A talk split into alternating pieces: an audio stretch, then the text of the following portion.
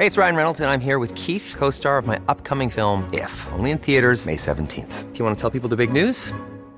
All right, I'll do. Sign up now and you'll get unlimited for $15 a month in six months of Paramount Plus Essential Plan on us. Mintmobile.com slash switch.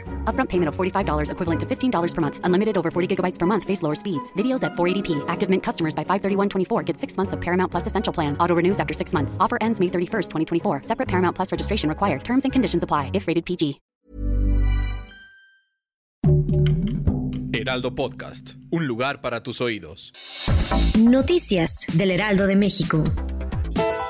La Secretaría de Salud informó que este 3 de noviembre dará inicio la campaña de vacunación en contra de la influenza 2021-2022. Se contempla la aplicación de 32.328.200 dosis para la población en la República Mexicana. 15 millones de dosis estarán destinadas al personal de la dependencia federal.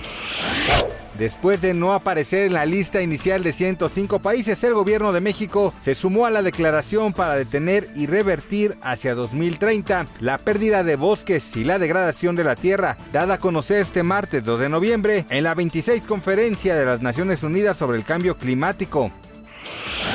Las autoridades elevaron a 25 los muertos y a 40 los heridos en un ataque suicida con explosivos seguido de un tiroteo este martes en un hospital militar de Kabul, Afganistán. Un incidente que los talibanes dieron por finalizado y que atribuyeron al grupo yihadista Estado Islámico. Matías McCloskey, hijo de Alex McCloskey, quien fuera representante de Luis Miguel por varios años, volvió a estallar en contra del cantante debido a la forma en la que retrataron a su padre en la serie biográfica del Sol de México. En entrevista para el programa Ventaneando, Matías explotó contra el intérprete nacionalizado mexicano, asegurando que ese proyecto ensució la memoria de su papá. Gracias por escucharnos, les informó José Alberto García. Noticias del Heraldo de México.